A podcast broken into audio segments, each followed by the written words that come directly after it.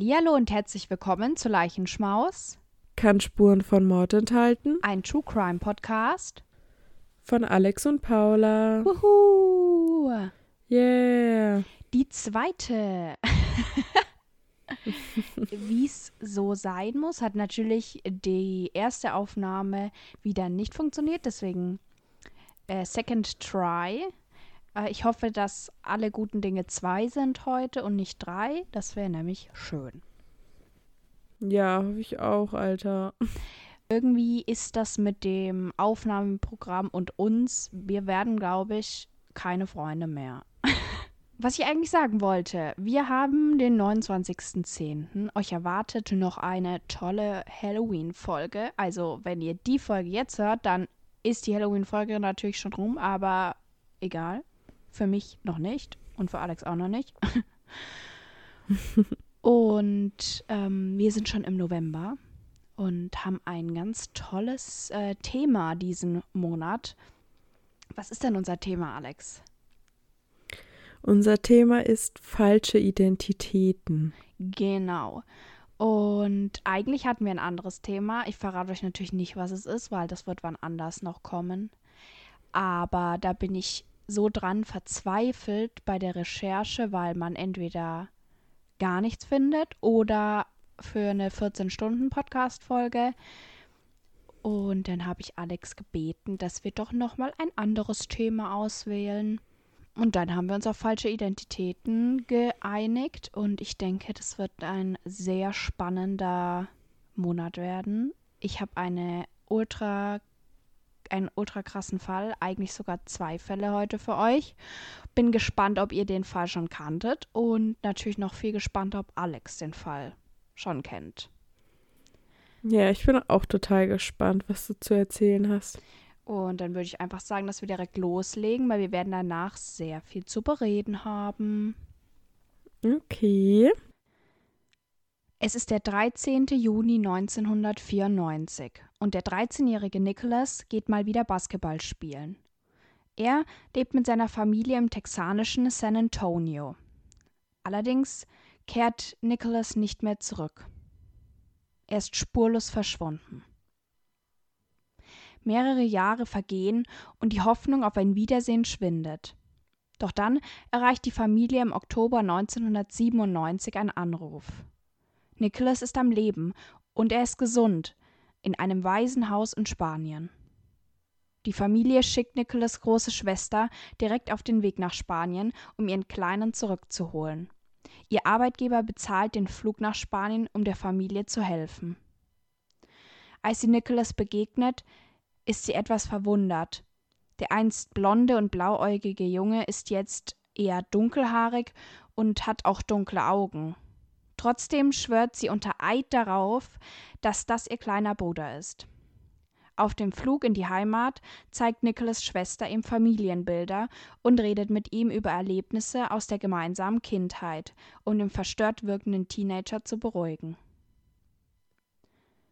Die Barclays sind sich sicher, ihren vermissten Sohn wieder zurückzuhaben und führen seine Veränderungen auf die traumatischen Erlebnisse zurück, von denen er erzählt. Nicholas erzählt, er sei entführt worden und in die Hand einer Organisation geraten, die Kinderhandel und Missbrauch betreibt. In Europa soll er dazu gezwungen worden sein, als Sexsklave zu arbeiten. Er hat dort schlimme Folter erlitten. Nach einigen Jahren der Gefangenschaft soll es ihm gelungen sein, zu entkommen und in einem Waisenhaus in Spanien Zuflucht zu finden. Dort konnte seine Familie dann kontaktiert werden. In den USA findet Nicholas relativ schnell wieder in sein Leben zurück. Er geht in die Schule, verbringt Zeit mit Klassenkameraden und seiner Familie. Was die Familie allerdings wundert, sein Akzent ist nicht texanisch, sondern eher französisch. Und auch ein paar seiner Erinnerungen sind eher seltsam.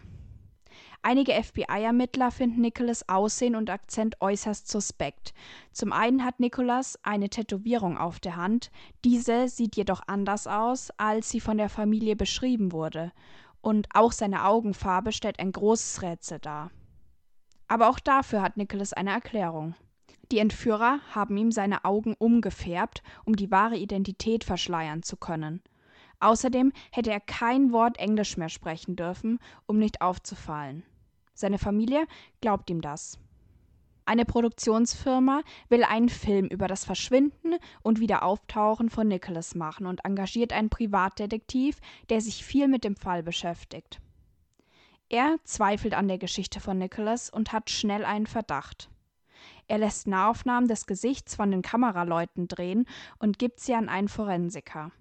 Dieser vergleicht die Videoaufnahmen mit einem Bild von Nicholas. Die Ohren des echten Nicholas Barclay stimmen nicht mit denen des jungen Mannes überein, und das kann nur eins bedeuten: dass es sich nicht um die gleiche Person handelt, denn Ohren sind wie Fingerabdrücke einmalig. Der Detektiv konfrontiert die Familie mit den Fakten. Sie sind Opfer eines Hochstaplers geworden. Allerdings glauben die ihm nicht. Auch Nicholas besteht darauf, kein Hochstapler zu sein. Die Familie stärkt ihm den Rücken. Der Privatdetektiv Parker findet schnell eine Gleichdenkende im FBI. Die Agentin Fischer war sich genauso sicher, dass hier etwas nicht mit rechten Dingen zugeht. Für sie war vor allem der französische Akzent ausschlaggebend. Als sie sich deshalb beim CIA meldet und um Hilfe bittet, weisen diese jedoch zurück. Solange sie nicht beweisen kann, dass es sich um einen Europäer handelt, können sie nichts machen. Zu diesem Zeitpunkt wird Nicholas verhaltensauffällig und verletzt sich auch selbst. Er wird deshalb in eine psychiatrische Klinik eingewiesen. Sein Verhalten wird immer seltsamer und die Familie beginnt zu zweifeln. Am 5. März 1998 kontaktiert Nicholas Mutter deshalb den Privatdetektiv Parker. Dieser konfrontiert den Jungen und der gibt endlich zu, dass alles eine große Lüge war. Das FBI nimmt ihn fest und überprüft die Fingerabdrücke des angeblichen Nicholas. Der junge Mann heißt Frederic Baudin. Er ist schon mehrfach wegen Betrügereien und Identitätsdiebstahl in Europa verhaftet worden. Frederic wird daraufhin angeklagt. Vor Gericht wird die Geschichte aus Frederics Sicht aufgezeigt. Es ist Oktober 1997. Frederic lebt seit einiger Zeit in einem Heim für Jugendliche in Linar, Spanien. Er ist zu diesem Zeitpunkt 23, sieht aber zehn Jahre jünger aus und hat keine Ausweisdokumente. Die Behörden geben ihm noch einen Tag, um zu beweisen, dass er minderjährig ist, sonst wird es strafrechtliche Konsequenzen für ihn geben. Frederik hatte schon zuvor Identitäten erfunden oder angenommen und auch jetzt sieht er darin seinen Ausweg. Er sucht sich ein leeres Büro im Heim und ruft bei dem Center for Missing and Exploited Children in den USA an. Dort werden Fälle von vermissten Menschen bis zum 20. Lebensjahr bearbeitet. Frederik kann gutes Englisch. Er erzählt der Sachbearbeiterin, dass er ein Mitarbeiter im Heim sei und bei ihnen ein nicht identifizierbarer Jugendlicher aus den USA sei. Er gibt eine Beschreibung durch. Eine Beschreibung von sich selbst. Die Sachbearbeiterin sieht durch ihre Akten und findet den Fall von Nicholas Barclay. Sie faxt ein Foto und eine Beschreibung an das Heim. Das ist Frederiks einzige Chance. Er gibt vor, der vermisste Nicholas zu sein und denkt sich eine unglaubliche Geschichte aus. Als Frederik kurz darauf merkt, dass der Junge blauäugig und blond ist, gibt er seinen Plan nicht auf. Er färbt seine Haare und erfindet die Geschichte der gefärbten Iris. Als die Schwester des Verschwundenen ihn dann abholt, bekommt er es mit der Angst zu tun. Die Familie wird sicher direkt wissen, dass er nicht Nicholas ist. Aber so ist es nicht. Sie empfangen ihn herzlich und in den Wochen darauf hat er immer wieder die Möglichkeit, heimlich Informationen über den verschwundenen Teenager in Erfahrung zu bringen. Er saugt sie auf wie ein Schwamm. In der Zeit nach seiner Ankunft in den USA wohnt er bei seiner neuen Schwester und deren Familie in einem Trailer. Seine neue Mutter besucht er regelmäßig. Nach zwei Monaten circa fühlt er sich nicht mehr wohl. Er fühlt sich von der Familie eingeengt. Seine Zeit verbringt er größtenteils draußen. Frederik hat das Gefühl, nicht länger Nicholas sein zu können. Deshalb verletzt er sich auch selbst. Als er nach fünf Monaten in der Familie auffliegt, ist er froh darüber, die Rolle los zu sein. Frederic Baudin wird zu sechs Jahren Haft verurteilt. 2003 kommt er frei und wird nach Frankreich abgeschoben. Verändert hat er sich zu diesem Zeitpunkt nicht. Auch dort kommt er wieder vor Gericht wegen Identitätsdiebstahl. Er hat erneut die Identität eines 13-jährigen Jungen angenommen. Aber wie kam es überhaupt zu den Taten des Chamäleons? So wird er nämlich bis heute genannt. Geboren wird Frederic am 13. Juni in Nanterre, Frankreich. Er ist Sohn einer alleinerziehenden Mutter. Sein Vater hatte die beiden noch vor der Geburt verlassen. Seine Mutter konnte keine stabile Beziehung zu ihm aufbauen und hatte selbst psychische Probleme. Deshalb gab sie ihn schon im ersten Lebensjahr an mehrere Pflegefamilien und ins Kinderheim. Da er nie einen sicheren Anker hatte, sehnt er sich schon früh nach Aufmerksamkeit und Zuneigung. Mit zwölf Jahren kommt er dauerhaft in ein Heim. Die Betreuerinnen und Lehrerinnen stellen immer wieder fest, wie ausgeprägt seine Fantasie ist. Schon in der Grundschule behauptet er, sein Vater wäre ein Geheimagent und er würde ihn deshalb kaum sehen. In dem Heim fängt er an, sich Identitäten auszudenken. Es gibt Berichte darüber, dass er sich auf die Straße gelegt haben soll, um dann so zu tun, als hätte er sein Gedächtnis verloren. Mit 16 Jahren beginnt die kriminelle Karriere des hochintelligenten Jugendlichen. Er gibt sich das erste Mal als eine andere Person aus. Immer wieder wechselt er seine Identität, wenn man ihm auf die Schliche kommt oder wenn er einfach keine Lust mehr hat. Er hört damit auch nicht auf, als er volljährig ist. Mehrmals wird er erwischt und ist deshalb auch vorbestraft. Er wird sogar von Interpol gesucht. 2007 heiratet Frederic Baudin. Er und seine Frau werden Eltern und Frederic ist wohl nicht mehr straffällig geworden seitdem. Er hat nach eigenen Angaben um die 300 Identitäten angenommen. Bei seiner Tochter Athena ist er aber keine neue Person. Er ist jetzt einfach er selbst. Und das ist der erste Teil meiner Geschichte. Und zwar der Fall vom Chamäleon. Also erstmal glaube ich, Paula, dass ich die Geschichte kenne. Also den Fall. Hat dein zweiter Fall auch was damit zu tun, mit dem ersten Fall? Ja, ja. Also ja, das okay. praktisch damit Hängt, zusammenhängt. Ja, genau. Okay, dann kenne ich den Fall auf jeden Fall schon. Ich finde es krass, dass er das so durchgezogen hat, obwohl er wusste, dass also, dass er ein anderes Tattoo hat, dass er eine andere Augenfarbe hat, ähm, eine andere Haarfarbe, weil, musst dir mal vorstellen, der hat, der hat sich ja die Haare blond gefärbt. Also erstens blond gefärbte Haare sehen ja überhaupt nicht natürlich aus, also nicht so wie naturblonde Haare, die meisten. Dann muss er bedenken, dass er es auch dann immer wieder nachfärben muss, wenn er seine Story so aufrecht erhalten will. Also das stelle ich mir schon mal mega stressig vor. Und dann finde ich es auch krass, dass die Familie das einfach so, also ich sage jetzt mal, nicht gecheckt hat. Also ich kenne ja den Fall, ne? Aber dass sie den jetzt einfach so aufgenommen haben und ja, also das kommt einem ja schon etwas suspekt vor, oder? Weil man könnte ja meinen, dass die eigene Familie weiß, wie man aussieht. Ja. Also zu dem mit den blond gefärbten Haaren muss man auch sagen, dass er einfach ähm, also es gibt ja Bilder von ihm da und du siehst halt einfach den Ansatz komplett. Also der ist ja einfach dunkelbraun so. Wow. Und du kannst also 100% erkennen, dass es gefärbt ist.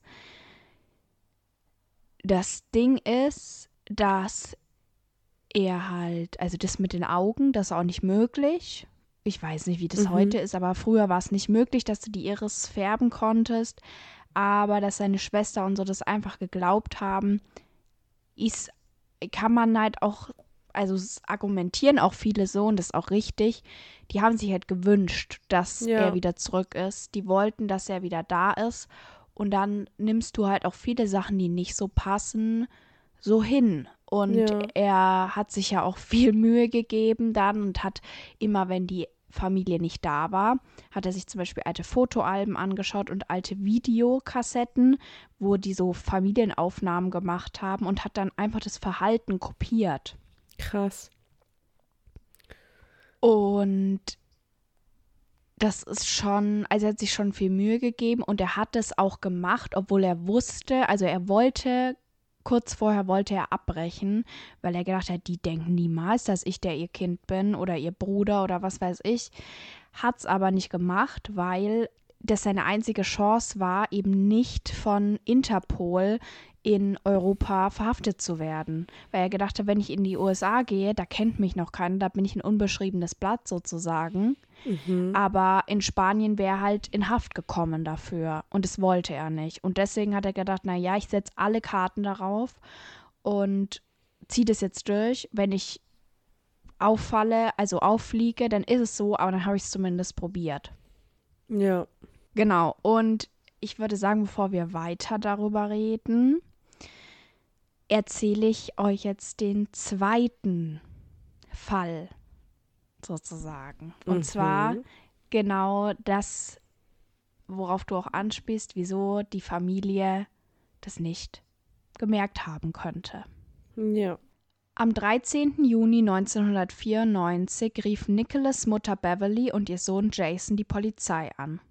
Nicholas war drei Tage zuvor zum Basketballspielen gegangen und hat dort dann von einer Telefonzelle aus zu Hause angerufen. Er wollte abgeholt werden. Das sagt er so seinem älteren Bruder Jason. Jason sagte ihm, dass ihre Mutter schlafen würde und Nicholas einfach selbst nach Hause laufen soll. Dann legte Jason auf. Nicholas kam nie zu Hause an. Beverly zieht ihre drei Kinder von zwei Männern alleine auf. Der Vater der zwei Ältesten und Beverly haben sich früh scheiden lassen. Nicholas Vater und sie sind nicht lange zusammen. Beverly arbeitet sieben Tage die Woche bei Dunkin' Donuts. Sie kämpft während der Kindheit von Nicholas gegen ihre Heroinsucht an. Außerdem konsumiert sie viel Alkohol. Ihre Kinder beschreiben sie trotzdem als eine tolle Mutter. Jason ist vor kurzem erst wieder bei seiner Mutter und seinem Bruder eingezogen. Er ist 24 zu diesem Zeitpunkt. Wie seine Mutter neigt auch er zur Sucht. Die beiden teilen der Polizei mit, dass es kürzlich Streit gab. Nicholas hatte Tennisschuhe gestohlen und es kam immer öfter zu Streit zwischen ihm und seiner Mutter. Beverly war kurz davor, ihn in ein Heim für schwer Erziehbare zu schicken. Deshalb gehen die beiden zuerst davon aus, er sei abgehauen, und auch die Polizei glaubt nicht, dass es zu einem Verbrechen gekommen ist. Allerdings hat Nicholas kein Geld dabei und auch keine wichtigen Dokumente. Nach dem Verschwinden von Nicholas gibt es mehrere Anrufe bei der Polizei. Beverly hat sich betrunken und Drogen konsumiert und dann rumgeschrien. Deshalb wird häufig die Polizei angerufen. Auch am 25. September ruft Jason die Polizei an. Sein Bruder hätte gerade versucht, bei ihnen einzubrechen. Die Polizei kann keine Spuren finden. Jasons Verhalten wird danach immer auffälliger. Er ist gewalttätig gegenüber Familienmitgliedern und der Polizei. Er fängt an, Drogen zu nehmen und wird stark kokainabhängig. Für die Familie ist klar, dass er sich die Schuld am Verschwinden seines Bruders gibt, weil er ihn nicht abgeholt hat. Als Frederic Baudin sich als Nicholas ausgibt, hat Jason kein Interesse, ihn zu sehen. Er kommt nicht an den Flughafen und besucht die Familie erst nach anderthalb Monaten. Gegenüber seinem wiedergefundenen Bruder verhält er sich kalt und zeigt kein Interesse. Für Frederick war das Treffen auf Jason entscheidend. Er ist sich sicher, dass Jason weiß, was mit Nicholas passiert ist. Auch mit Beverly hat Frederick seinen Aussagen nach eine Auseinandersetzung. In diesem Streit soll sie zu ihm gesagt haben Ich weiß, dass Gott mich mit dir bestraft hat. Ich weiß nicht, wer du bist. Warum tust du das? Beverly kann sich nicht daran erinnern, so etwas gesagt zu haben. Außerdem sei sie allgemein sehr distanziert gewesen und wollte auch nicht mit Frederick bzw. ihrem wiedergefundenen Sohn zusammenleben. Auch die Polizei verdächtigt nach der Festnahme von Frederick, Beverly und Jason, dass sie etwas mit Nicholas Verschwinden zu tun haben könnten. Beverly macht deshalb zwei Polygraphentests. Beim ersten Test stand sie allerdings wie schon so oft zuvor unter Drogen. Als das FBI sie dann beim zweiten Test fragt, ob sie weiß, wo Nicholas ist, schlägt der Polygraph in alle Richtungen aus. Beverly beantwortet die Frage mit Nein. Das könnte also eine Lüge sein. Damit konfrontiert verlässt sie die Behörden und möchte nichts mehr damit zu tun haben.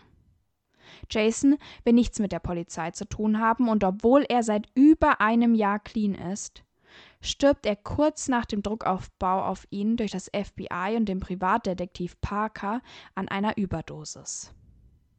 Fischer und Parker gehen deshalb auch von Suizid aus. Beverly sagt später, sie hätte ihrem Sohn niemals etwas antun können und Jason hat sich nie dazu geäußert. Angeklagt wurde nie jemand und es gibt heute auch keine Ermittlungen mehr zu dem Fall. Der Privatdetektiv und die FBI-Agentin Fischer sind sich aber bis heute sicher, dass Jason seinen Bruder getötet hat und Beverly davon weiß. Sie gehen aber nicht davon aus, dass es absichtlich geschehen ist. Ja, und das ist der zweite Teil des Falles. Und ich finde, der rückt einige Dinge auch nochmal in ein anderes Licht. Ja, ich finde es mega krass. Also, so als Mutter, wenn du die Vermutung hast, dein Sohn hat deinen anderen Sohn getötet, irgendwo finde ich, ist es verständlich, dass sie nicht noch einen Sohn verlieren möchte. Aber es ist auch, es ist krass. Also es ist irgendwo dann auch wieder, ich weiß nicht, richtig ab, also ja, verrückt zu hören, dass sie dann so tut, als wäre ihr Sohn wieder aufgetaucht, um ihren anderen Sohn zu decken. Also ich finde, man muss sich auch so mal vorstellen, was halt in ihr vorging, als sie gesehen hat, dass ihr Sohn quasi wieder aufgetaucht ist. Die dachte sich bestimmt so, was geht jetzt ab? Ja, also es ist so, dass sie in einem Interview sagt, dass sie von Anfang an geahnt hat, dass das mhm. nicht ihr Kind sein kann, weil es einfach auch zu viele Unstimmigkeiten gab und sie auch dieses Gefühl einfach als Mutter hatte, dass mhm. es nicht ihr Sohn ist und deswegen wollte sie eigentlich auch nicht mit ihm zusammenleben, aber sie wollte es nicht aufgeben, weil sie wollte halt ihr Kind wieder haben. Ja. Also sie sagt, das ist der Grund, weshalb sie auch nichts gesagt hatte, weshalb sie Frederik auch verteidigt hat. Also sie wollte auch nicht, dass er einen DNA-Test macht mhm. oder dass die beiden einen DNA-Test machen, obwohl sie eigentlich so eine Ahnung hatte, dass es eben nicht ihr Kind ist. Also das sagt sie. Ich weiß nicht, also die Frage ist natürlich, wie viel kann man einem Frederic Baudard, der sein ganzes Leben lang immer gelogen hat, glauben, wenn er erzählt, so und so ist das in dem Streit passiert?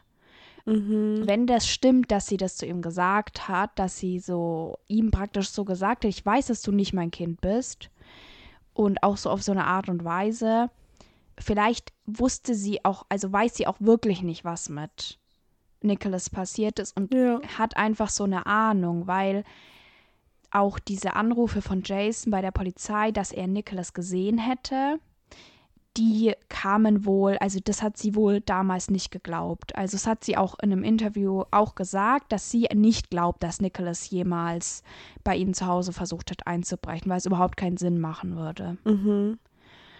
Und vielleicht weiß sie wirklich nicht, was passiert ist und hat einfach so ein Gefühl.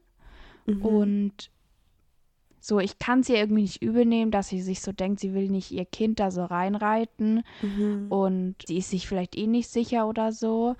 Ja, ist halt schwierig. Und die Frage ist halt auch, was, warum hätte Jason seinen Bruder umbringen sollen?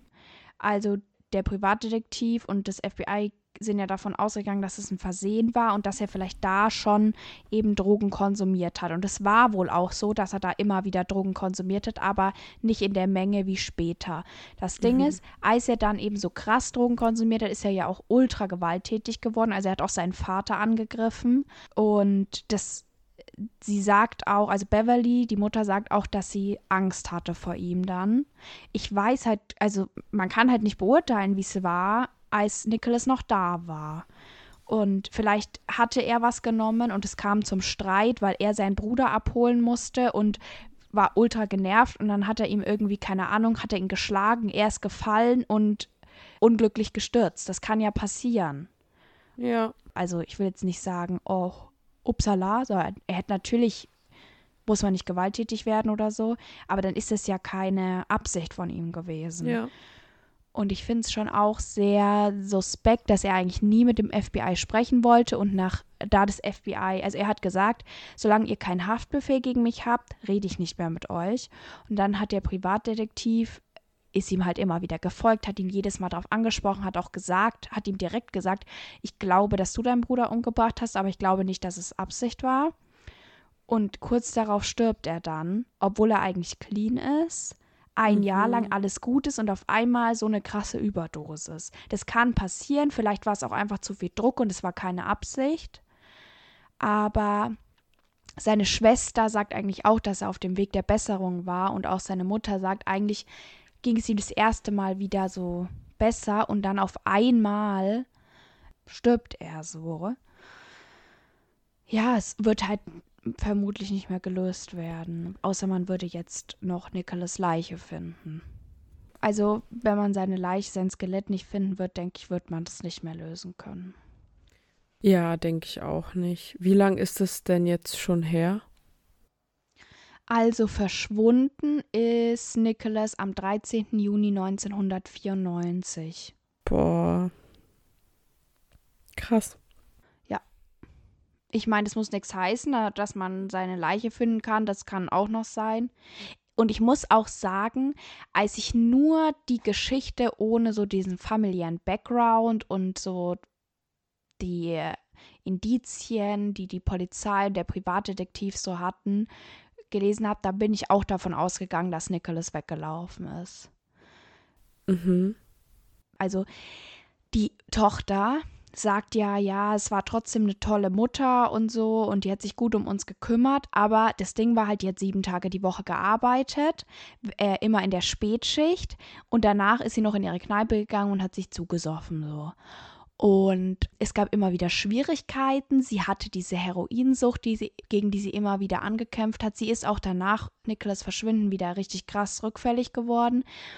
So, ich weiß nicht, wie gut das sein kann, weißt du? Du bist mhm. einfach in einem kaputten Haushalt und dann streitest du so mit deiner Mutter und sie droht dir, dich in ein Heim zu geben. Da würde ich, und der ist 13 Jahre alt gewesen, der wollte da nicht hin, so. Logisch nicht. Dass man dann abhaut so bei der Konstellation, das würde mich an sich nicht so wundern. Ja, das stimmt. Vor allem, also sowas passiert ja auch öfter, als man denkt, dass dann, also was heißt öfter, als man denkt, aber es passiert ja schon auch ab und zu mal, dass jemand wirklich mit der Intention zu verschwinden, verschwindet und auch wirklich nicht mehr gefunden werden will. Vor allem, wenn man halt auch aus solchen Verhältnissen stammt. Aber ja, da sprechen halt auch noch andere Sachen dagegen so. Woher kanntest du den Fall eigentlich? Ich kannte den Fall von dem einen Podcast, den ich immer sehr gerne höre, vom Mile Higher Podcast. Die haben den Fall mal sehr ausführlich behandelt, sage ich jetzt mal. Ja. Aber es ist auch schon ein bisschen länger her, dass ich mir dass ich mir den, an, also diesen Podcast angehört habe zu dem Thema. Und wovon gehst du aus? Also was ist deine, deine Theorie? Also ich finde es schwierig. So an sich war, also habe ich immer so geglaubt, dass er umgebracht wurde von seinem Bruder halt. Weil ich weiß nicht, das ist irgendwie ja, fand ich ein bisschen komisch alles irgendwie. Aber auf der anderen Seite, also nee, ich finde, es ist auch nicht äh, verwerflich quasi, wenn man äh, die Vermutung hat, dass er abgehauen ist, weil wenn du aus solchen Verhältnissen kommst, wie gesagt, dann willst du, also du willst auch irgendwann mal einfach nicht mehr in diesen Verhältnissen leben und dann gibt, ergibt es auch Sinn für mich, dass er abgehauen ist. Aber ja, ich kann mir halt auch sehr gut vorstellen, eben, dass ihm was passiert ist und dass er nicht freiwillig weg ist, quasi. Ja, kann ich mir auch vorstellen. Ich glaube halt, das Ding ist, dass viele so amerikanische Podcasts auch sehr diesem Privatdetektiv glauben und sehr diesem ja, wir sind uns da ganz sicher und so. Aber, und ich glaube auch, dass deswegen auch viel so ausgelegt wird. Man wird es halt nicht, es ist halt kein Beweis, deswegen kam es ja auch nie zu einer Anklage, mhm. weil es einfach keine richtigen Beweise gibt und dein Bauchgefühl halt nichts zu suchen hat da. Und ich muss auch sagen, dass ich die Arbeit von dem Privatdetektiv teilweise echt krass grenzüberschreitend finde. Ja. Und auch vom FBI, dass sie so sagen, ja, wir, wenn der sagt, er will nicht mit uns reden, dann können wir ja nichts machen, aber du kannst ihm ja weiter auf die Nerven gehen, so. Weil selbst wenn er es nicht war, er war ja eine sehr instabile Person oder hatte eine sehr instabile Persönlichkeit. Er hatte immer Probleme mit Drogen und auch wenn er ihn nicht umgebracht hat, hat er sich 100% ultra Vorwürfe gemacht, ja. weil er seinen Bruder nicht abgeholt hat. Das heißt, selbst da würde ein Suizid in seinen Augen vielleicht noch Sinn machen, ja, weil er sich denkt, er kann nicht damit abschließen.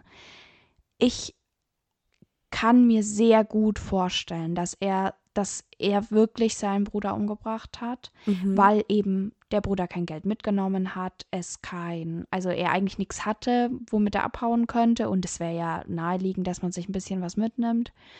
Mhm. Vor allem so Dokumente oder so. Genau. Ich glaube auch, dass er nicht mehr lebt, mhm. weil ich nicht glaube, dass ein 13-jähriger Junge der hat ja noch ziemlich lange, bis er volljährig ist, dass der in der Zeit nicht auffallen würde. Mhm. Voll. Und dass man den nicht meldet oder sowas. Und deswegen gehe ich schon davon aus, dass er tot ist, ob es sein Bruder war oder nicht, ob, keine Ahnung, er vielleicht abgehauen ist und ihm ist dann was passiert. Ja. Keiner, weiß ich nicht.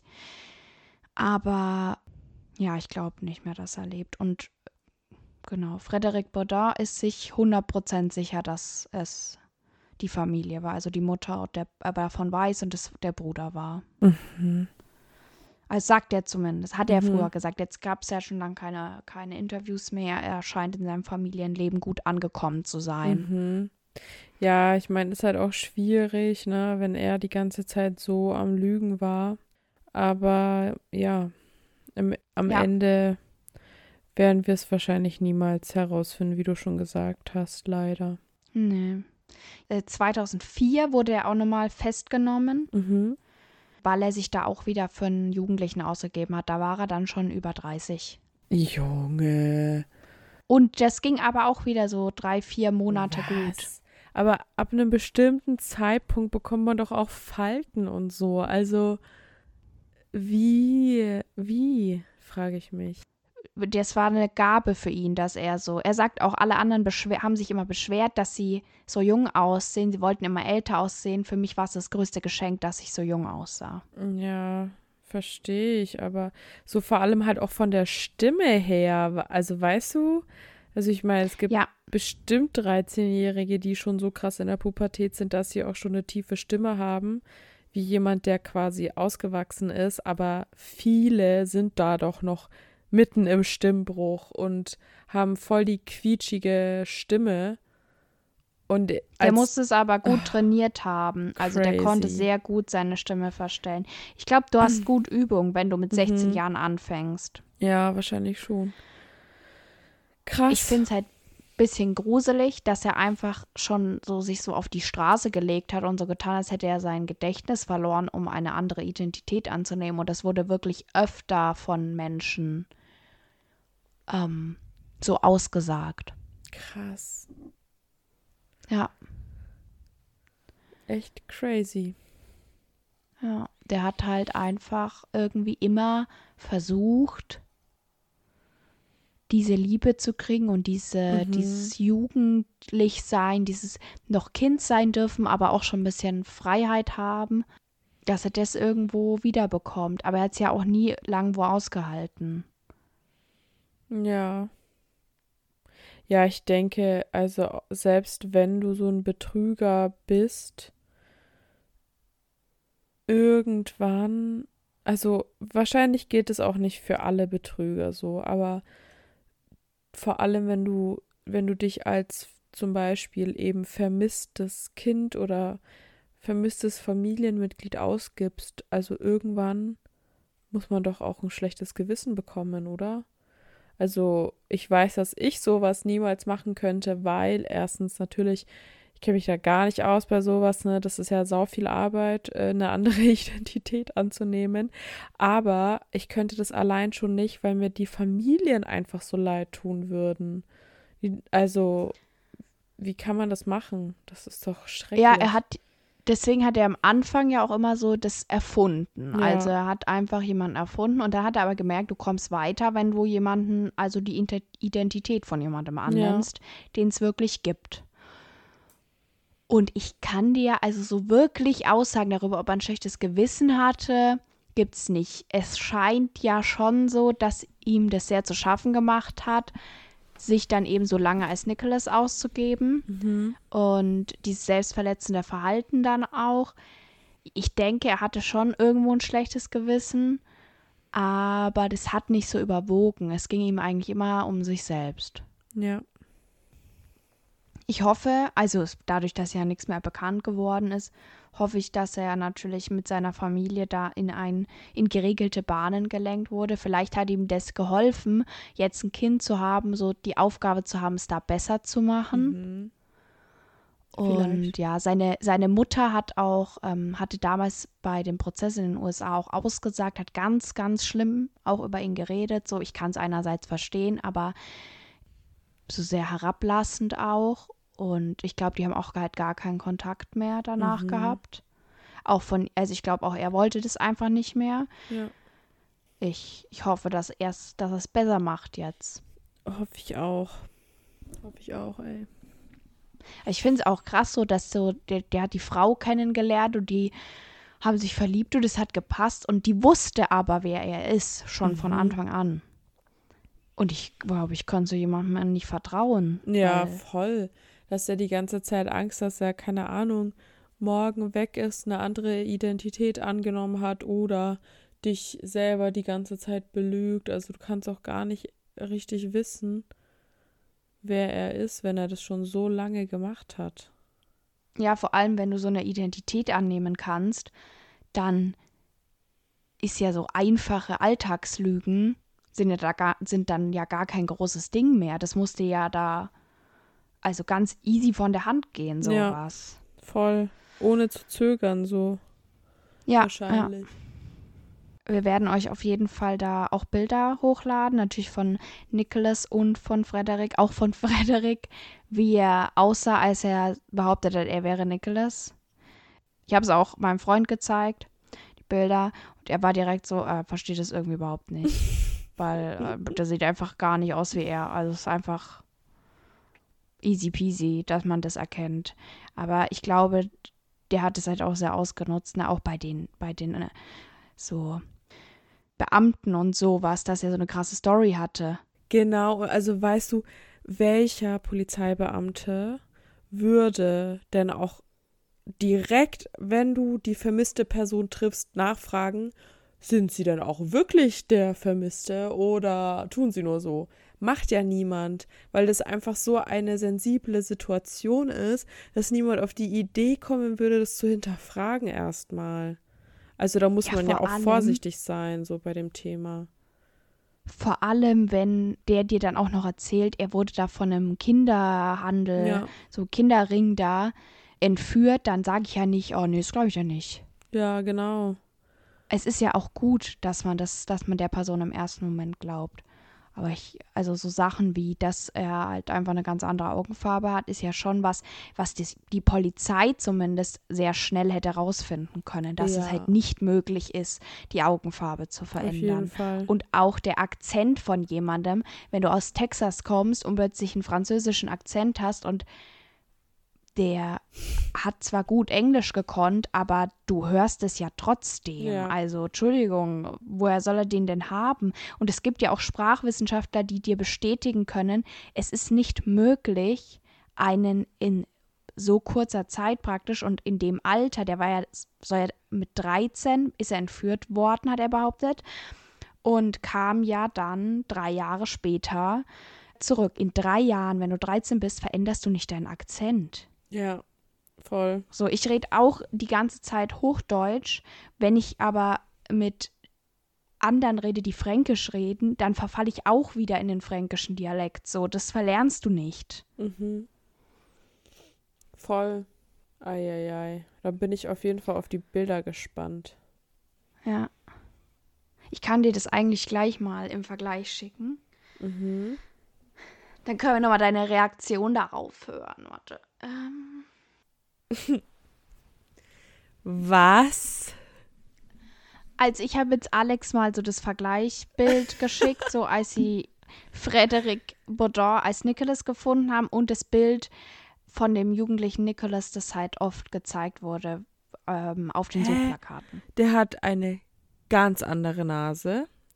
Ganz, ganz, Komplett. also Auch eine andere ko- Gesichtsform. komplett, komplett anders. Andere Augen. Ich finde, der sieht, ich finde, der sieht aus wie ein Russe. Das könnte ein Onkel von mir sein. Aber der sieht ganz, ganz, ganz anders aus. Also, ne. Das, ne. Und er sieht nicht aus wie 16. Ja, finde ich auch nicht. Finde das Bild, das ist auch Katastrophe. Ich finde, nee, also wie kann man, wie kann man die verwechseln?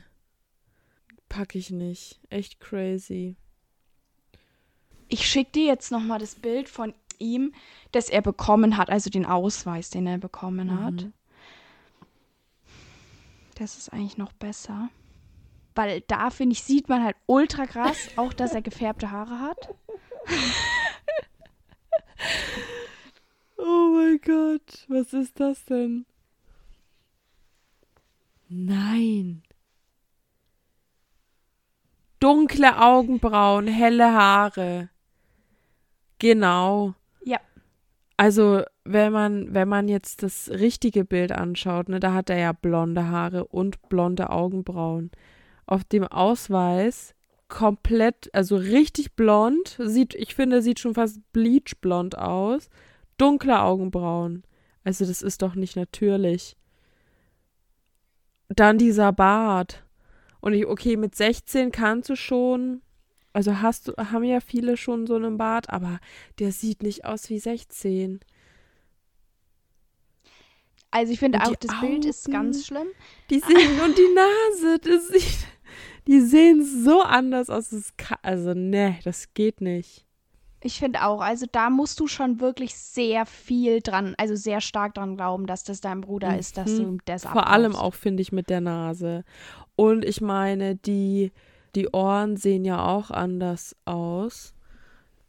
Aber auf jeden Fall, Fazit ist, der sieht einfach sehr anders aus und ich finde, also natürlich hinterfragt man das nicht als Polizist so die das erste Mal, so wenn wenn wenn so gerade rauskommt, ne, dass der aufgetaucht ist, was weiß ich, aber man hätte das schon auch von Anfang an sehen können, finde ich. Also da ich sehe da null Ähnlichkeit. Ich auch. Also ich finde auch, die sehen sich überhaupt nicht ähnlich. Ich finde es eigentlich auch faszinierend, weil der hat sich ja selbst beschrieben am Telefon und die Frau hat dann gesagt, ja, das könnte der sein.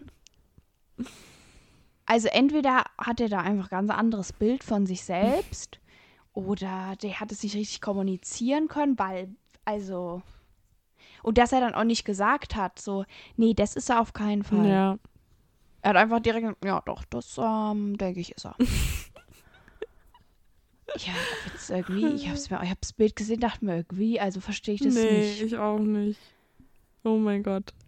Ja. Hast du noch abschließende Worte zum Fall? Ich hoffe, Nikolas geht es gut da, wo er ist.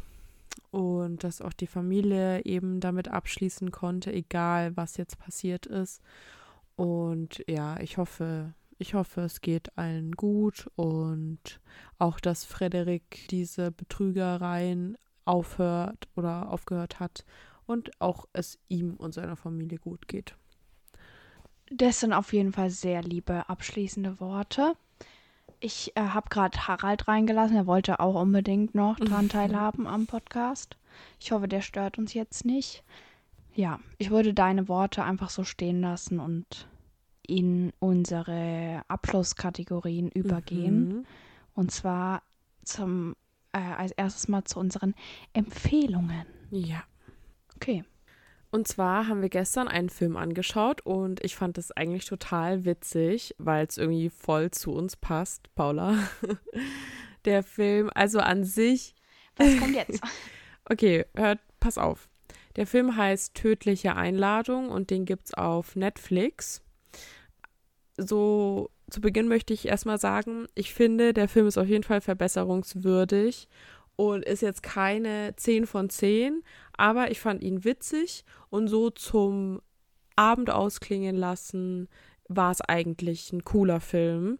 Es geht nämlich um eine, also ja, also war sehr cool. Kann man abends echt nice anschauen, finde ich. Es ging um eine True Crime Podcasterin, die von ihrer Schwester auf ein Boot eingeladen wird. Ja, da sind ganz viele Leute eingeladen und die Schwester hält so eine, ja, so eine Ansprache und da kommt auch ziemlich schnell raus, dass ihre Schwester nicht von allen Gästen so unbedingt gemocht wird, beziehungsweise dass ihre Schwester nicht alle Gäste so unbedingt mag. Auf jeden Fall stirbt die Schwester von dieser True Crime Podcasterin und die Podcasterin klärt den Fall auf. Genau, also es okay. ist sehr lustig gemacht und auch irgendwie ein bisschen so Trash-mäßig, finde ich, aber das ist irgendwie witzig daran. Und es ist auch spannend. Also lohnt sich auf jeden Fall, sich das anzuschauen. Ja, kann man auf jeden Fall mal machen. Also ich habe tatsächlich keine Empfehlung mhm. heute. Vielleicht kann ich aber die Empfehlung von Harald vorstellen. Mhm. Und zwar hat Harald eine Schleckmatte bekommen. Nice. Genau. Hast du ihn gehört? Ja. Ja, er Sehr möchte auch cool. was dazu sagen. ich würde gerne deine Empfehlung vorstellen, Harald. Genau, er hat eine Schleckmatte bekommen und ich finde es sehr praktisch, weil das ist manchmal, will er sowas snacken und er will aber auch ein bisschen spielen und irgendwie weiß ich nicht so ganz. Und dann kann er sich so sein Essen so ein bisschen erarbeiten. Ich habe so lange noch ein bisschen Ruhe. Mhm. Also ist auch für mich gut. Und ja, er kann auch nicht so schlingen. Das ist auch sehr mhm. gut. Also wir haben jetzt auch also so Snackies, so Naschi-Sachen probiert, weil wenn er dann richtig so Nassfutter bekommt, eine Portion, dann hat er halt irgendwann einfach keinen Bock mehr und dann ist das nicht. Dann isst mhm. er manchmal lieber gar nichts. Ja, kenne ich gut. Also eine ganze Portion ich, gebe ich ihm jetzt so nicht. Aber auf jeden Fall ist das cool und ihm macht's Spaß und er freut mhm. sich jeden Tag, wenn er seinen Snacky bekommt. Sehr cool. Ich habe auch für den Leo so eine Matte gekauft. Aber der ist gerade ein bisschen skeptisch, beziehungsweise ist er, glaube ich, zu faul, weil er mich jetzt immer so, immer so genervt angeguckt hat, wenn ich ihm das auf die Matte habe. Der hat mich dann immer angeguckt, auf die Matte geguckt, mich wieder angeguckt und dann ist er gegangen. Ja. So Bombastic Side-Eye. Criminal ja. Offensive Side-Eye. Ja, aber sehr ja. cool. Fühle ich auch ein bisschen. Ich muss auch sagen, ich glaube, ich würde mich auch verarscht fühlen. Mhm.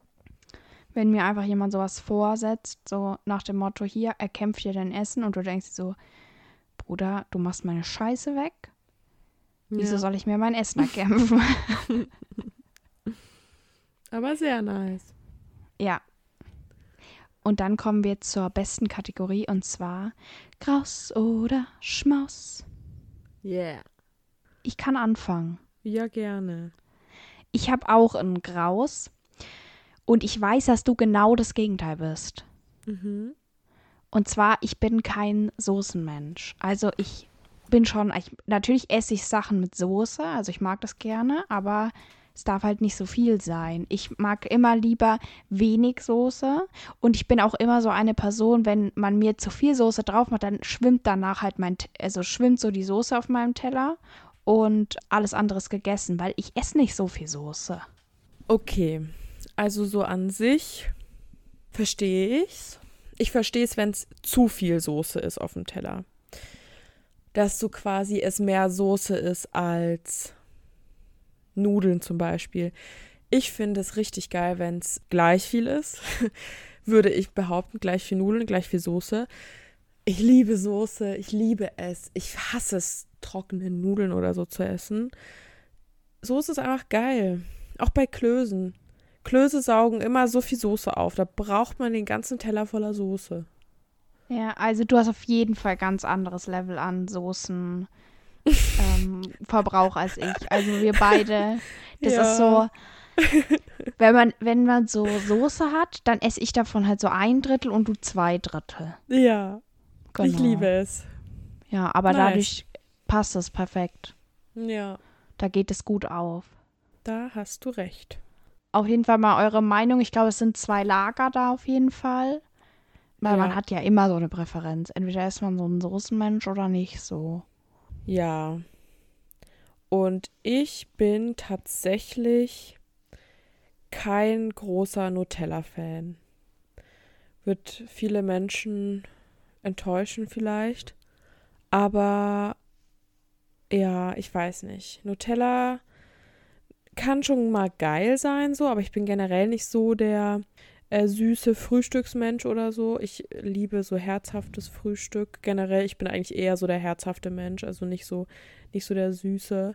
Und ab und zu geht Nutella, aber ich könnte Nutella nicht zum Frühstück essen. Für die Uni mal so ein kleines Nutella-Brot mitnehmen, okay. Aber, also nicht mal das mache ich, nicht mal das mache ich. Also wenn ich daheim Bock habe auf was Süßes, dann würde ich ein Nutella-Brot essen, vielleicht noch mit bisschen Banane, aber nicht zum Frühstück. Das kann ich nicht. Das ist mir viel zu süß, finde ich nicht geil und nee, mache ich Ich nicht. glaube, man kann da allgemein sagen, so, du bist halt kein süßer Frühstücker und da bin ich ja ganz Mhm. anders. Also Ja. ich. Ja. Äh, Was du ja schon auch mal isst, sind Cornflakes. ja, Aber ich weiß schon, was du meinst. Wenn du jetzt ein Brot hast, dann würdest du eher zu Käse oder sowas Genau. oder Wurst oder so greifen. Ja. ja. Nee, Oder also so ein ich- Spiegelei machen oder so. Genau. Nee, ich bin schon eine, eine Süße. Ich bin, Ja. ich esse gerne süßes Frühstück. Ich mag, also ich esse gern Müsli und auch oft, und das ist ja eigentlich auch eher was Süßes. Und wenn ich Mhm. Brot esse, dann esse ich schon auch äh, so mit Käse. Aber ich kann auch in der Früh, könnte ich auch nur Marmeladenbrot essen rein, theoretisch Kann so. ich gar nicht. Mein Freund auch. Ich mag das Ja. nicht. Nee. Und wenn ich aber, also wenn man jetzt so, keine Ahnung, bruncht oder so, dann esse ich auch grundsätzlich immer halt erst ein bisschen was Herzhaftes und zum Abschluss muss immer noch was Süßes sein, weil ich will mein Frühstück mit was Süßem beenden. Nice, okay. Ja, ich Ja. muss sagen, so zum Beispiel, ich, was ich auch geil finde morgens, ist so eine Joghurt-Bowl mit Müsli und so. Das finde ich auch geil, weil es dann auch nicht zu süß ist und noch ein bisschen Frische, wenn du da ein bisschen Obst reintust oder so. Aber ja, weißt du ja, ich bin jetzt nicht so der Marmeladenesser morgens. Ja. Ja, und Nutella verstehe ich. Manchmal ist es geil, aber man Mhm. braucht es auch nicht unbedingt. Und ich muss ja sagen, grundsätzlich brauche ich halt auch kein Nutella, ne? Mir für mich Ja, genau. jede andere Schokocreme. Ja. Mir ist das scheißegal. Same. Ich mag zum Beispiel voll gern die aus dem DM. Die ist nämlich auch ohne Palmöl. Ich kann jetzt, Mhm. jetzt nicht sagen, was genau das für eine ist, aber es gibt auf jeden Fall eine ohne Palmöl und ich glaube, die ist auch vegan. Die ist natürlich etwas teurer, aber wenn man jetzt eh nicht so auf Nutella ist, dann geht es eigentlich. Und Nutella ist jetzt auch nicht günstig, ne? Also Nee. äh, von daher, ja, genau. Ich finde auch. Also Nutella ist ein bisschen overrated. Harald ist Auf da anderer Fall. Meinung, der kratzt nämlich gerade ultra krass an der Türe. Nee, Harald ist ja auch kein Süßer, ne? Also, er ist auch eine Ja. Katze, er dürfte keine Süßigkeiten essen, aber er isst es ja auch nicht. Es interessiert ihn auch nicht. Ja, der Leo zum Glück auch nicht. Der würde dir zustimmen. Er ist auch gern, er isst auch gerne herzhaft zum Frühstück. Also reines Fleisch einfach. Genau, ja. Das liebt er am meisten. Wenn ich ihm zu viel Wasser in sein Essen mische, dann schaut er mich an und zeigt mir gefühlt den Vogel. Mhm. Und ja, dann muss ich ihn immer zwingen, das zu essen. Das, das ist so absurd einfach. Und dann die Hündin von der Mutter von meinem Freund, die isst alles. Scheißegal, was du ihr gibst, die isst alles. Ja. Letztens habe ich Müsli gemacht, Mhm. also mit Joghurt. Und ich hatte den Joghurt so oben drauf. Und Ja. dann habe ich das so auf den Tisch gestellt. Und dann und der riecht oft an Sachen, Harald, aber er Mhm. isst eigentlich nie was. Auf einmal leckt er einfach den Joghurt daraus. Und ich war so, okay, Oh Mann.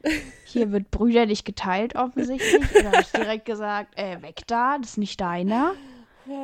Aber ja, au- auf Joghurt steht, der ist halt Milchprodukt, ne? Könnte er sich halt Ja. reinlegen. Ja. Was seins ist, ist auch deins. Was deins ist, ist seins, Paula. Ja, ich glaube, was seins ist, ist nicht meins. Ich glaube, das wird ihm nicht gefallen. Nee, wahrscheinlich nicht. Aber was meins ist, ist auf jeden Fall auch seins. Also dran riechen muss er immer, weil es könnte ja was Leckeres dabei sein. Der schaut immer zuerst, ob da Gift drin ist für dich. Genau. Er will immer unbedingt, wenn ich mal so vegetarische Wurstalternative kaufe, Mhm. Will er die unbedingt essen. Was für mich ein Zeichen ist, dass mir niemand erzählen kann, dass, dass das, was ich da gekauft habe, nicht nach Wurst schmeckt, weil. Oder meine Mhm. Katze besonders blöd ist, weil er will die unbedingt haben. Es, also er schnurrt immer, sitzt, setzt sich direkt neben mich und schnurrt immer, wenn ich das Mhm. esse, weil er so geil darauf ist. Manchmal geht er dann auch auf den Esstisch. Mhm. So heimlich. Aber dann, ihr kriegt natürlich nichts davon so. Da denke ich mir auch, also wer mir da erzählt, das schmeckt nicht wie Wurst, der soll sich mal mit Harald unterhalten. Ist so. Harald ist der Einzige, der das entscheiden kann. Eben. Weil Harald ist ein Fleischesser, der weiß das. Ja, Mann. Naja, auf jeden Fall sind wir da, glaube ich, jetzt uns einigermaßen einig geworden. Und in den Mhm. Punkten, wo wir es nicht sind, da gleichen wir uns ganz wunderbar aus. Das ist doch ein schönes Ende von der Folge. Finde ich auch. Sup super klasse. So, aber genau, ich wünsche jetzt allen, die bis jetzt noch dran geblieben sind, von denen wünsche ich mir erstmal, dass ihr jetzt auf unseren Instagram-Account geht, natürlich.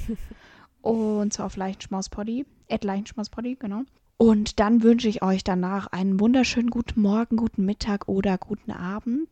Und bis zum nächsten Mal. Tschüss. Ciao.